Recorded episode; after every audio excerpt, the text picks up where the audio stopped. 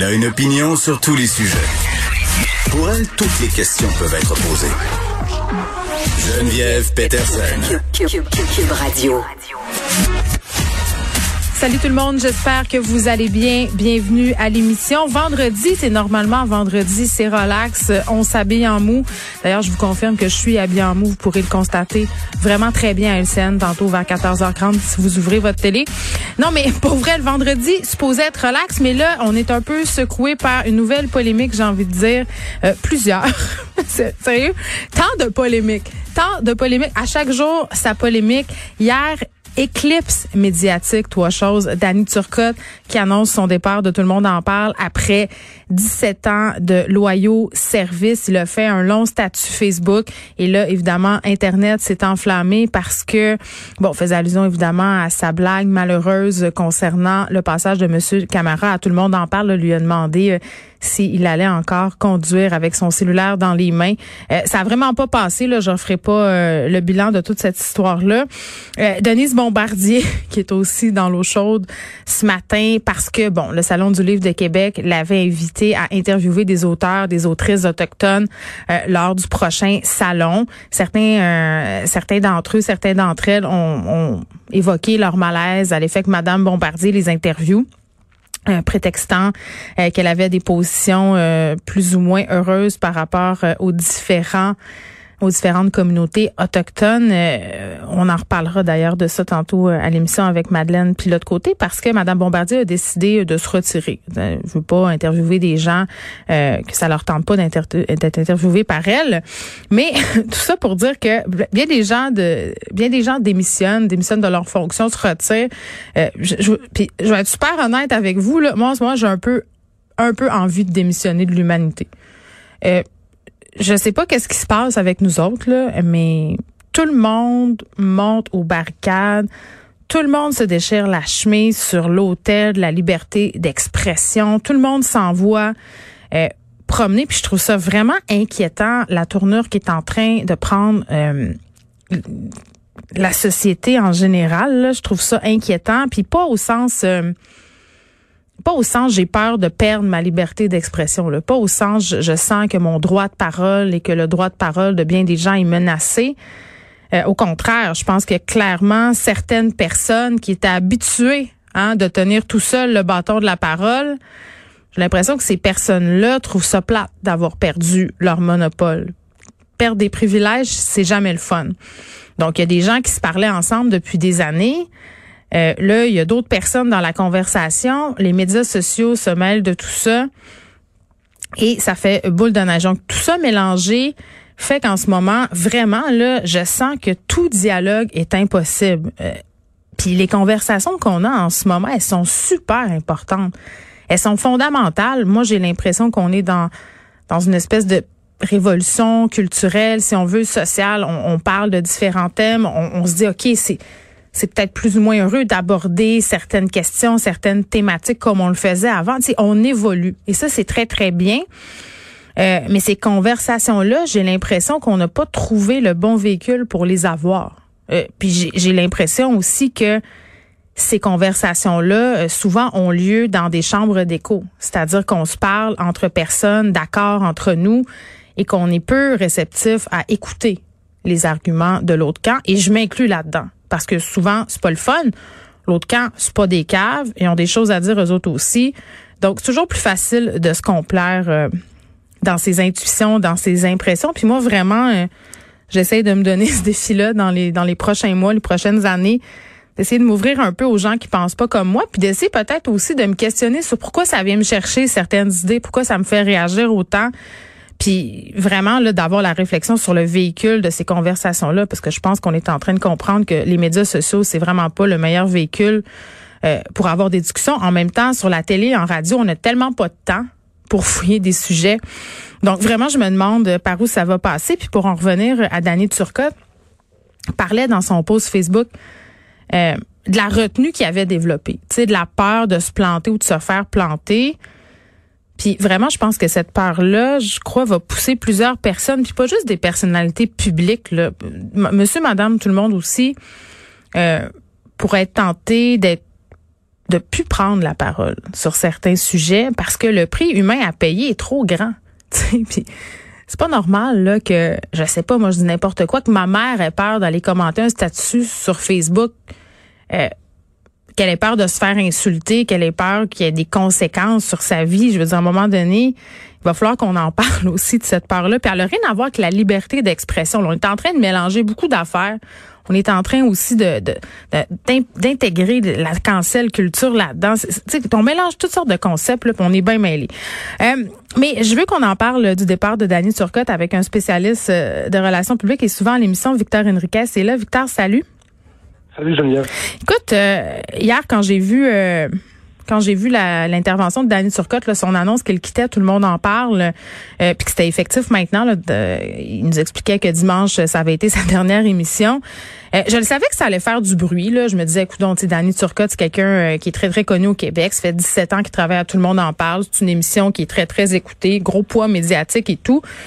Euh, mais je me doutais jamais euh, que ça allait mener à une espèce d'éclipse médiatique. Est-ce qu'on est en train de faire une grosse tempête avec pas grand-chose?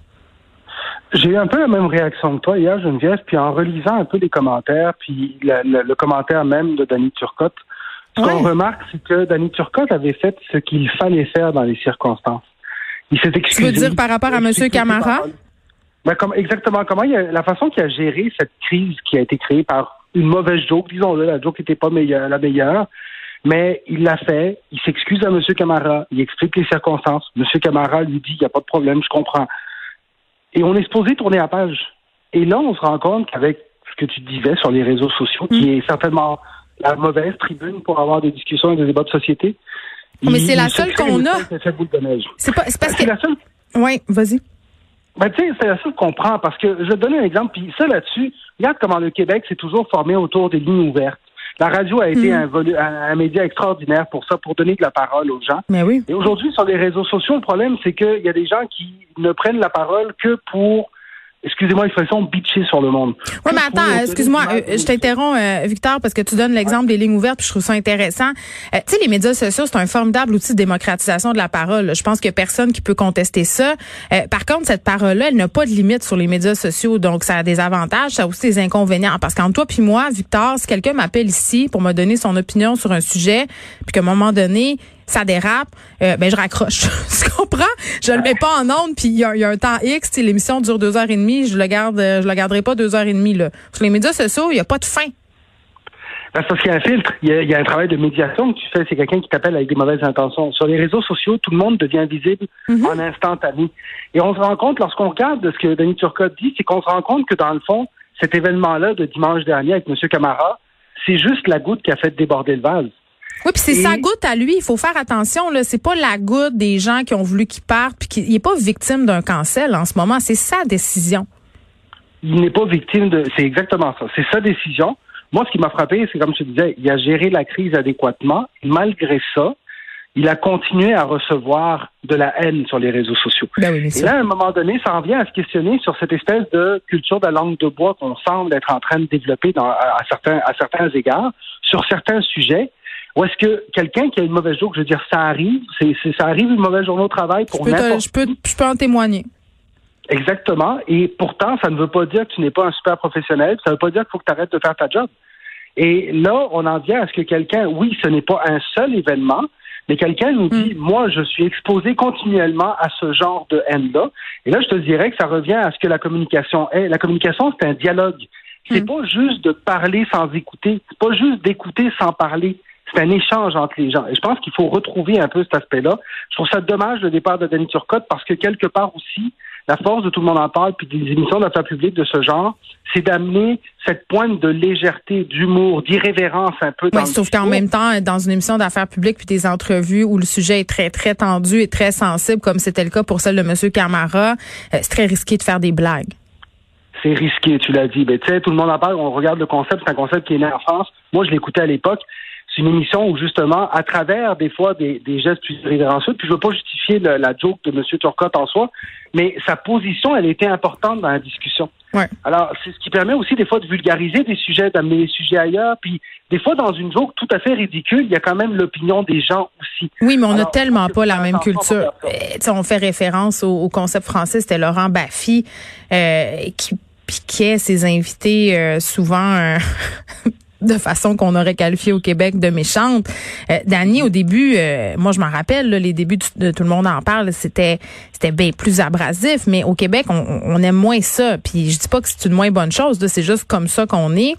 Puis euh, Écoute, il y a un article ici euh, pour lire sur le départ de Danny Turcotte dans la presse. Ils, ont fait un article où Marc Cassivi et Mario Girard donnent leur avis sur ce départ-là. Puis ils ont vraiment pas la même opinion. C'est intéressant à lire justement dans l'optique où je disais tantôt que c'est le fun de lire des gens avec qui on n'est pas nécessairement euh, d'accord parfois. Euh, donc, occupe chacun une position. Puis Mario Girard euh, dit, la chose suivante, puis j'étais curieuse de t'entendre là-dessus, Victor. Bon, on a parlé du direct là dans le cas Danny Turcotte. C'est vrai que le direct c'est un risque, surtout quand tu fais des blagues. Euh, dit que la télévision n'aime pas le risque. Peut-être l'aimait mieux à une autre époque. Euh, on fait du montage. tu sais, pour une entrevue de 35, de 8 minutes, on va tourner 35 minutes. On revient à 8 minutes. il dit, on vit à l'heure du montage, de la représentation théâtrale, du faux, de l'invraisemblable. Puis il dit que la télé puis le monde dans lequel on vit, on est rendu dans un monde de lait écrémé. Est-ce que tu es sur cette impression-là, toi, qu'on est sans cesse, qu'on est devenu sur le break globalement? Euh, j'ai un peu l'impression qu'on est, on est un peu schizophrène sur la, vision qu'on a de la communication parce qu'on les gens nous demandent de la transparence. Mais attention, est-ce que tu as le droit de dire schizophrène? Eh là là. Ben, je sais pas, mais je dis, quelque part, les gens veulent qu'on soit transparent. Les gens veulent que les, politiciens soient transparents, que les artistes soient transparents. Et à la moindre petite erreur, les gens réagissent. Et les gens réagissent de façon très forte.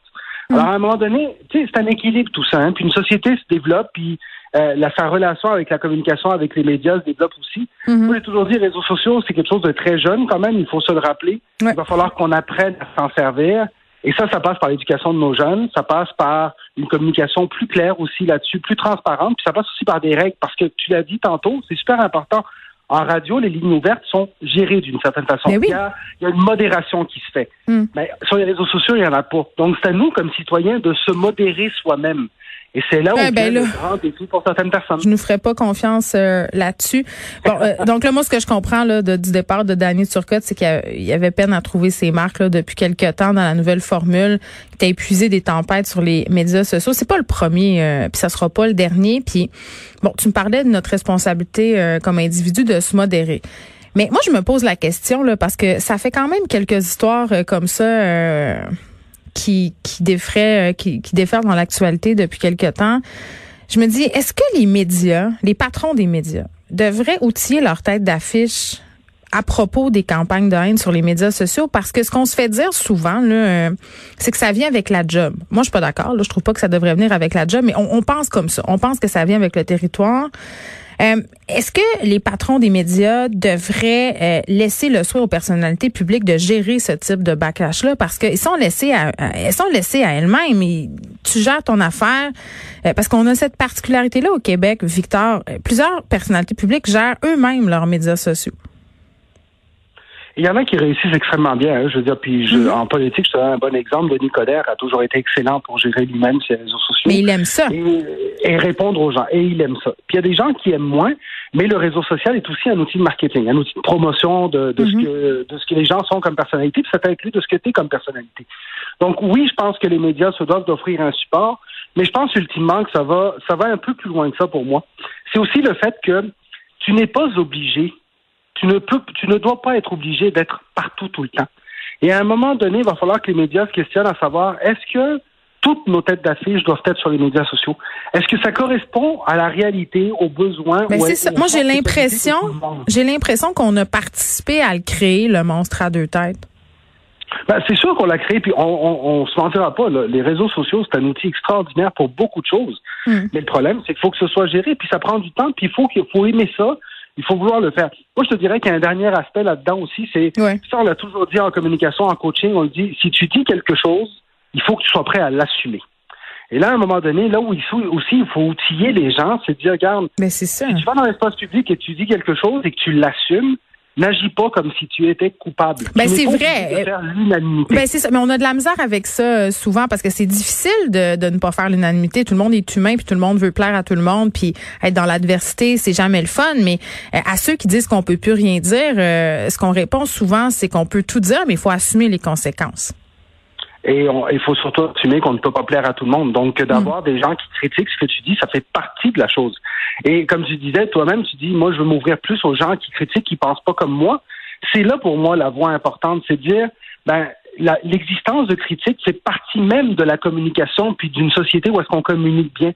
Alors, il faut juste accepter qu'il y a des gens qui pensent pas comme nous. Puis c'est pas parce qu'il y a des gens qui pensent pas comme nous qu'on doit s'effacer. Mais ça commence à l'école. Tu sais, je disais en France, ils ont une culture différente par rapport à, l'argumentation, euh, confrontation publique. C'est clair que si on, on montre pas aux enfants euh, dès leur plus jeune âge euh, qu'une discussion musclée, ça peut être constructif, qu'il y a un art du débat qui est possible, puis que se parler un peu de façon virulente, ça égale pas nécessairement une chicane.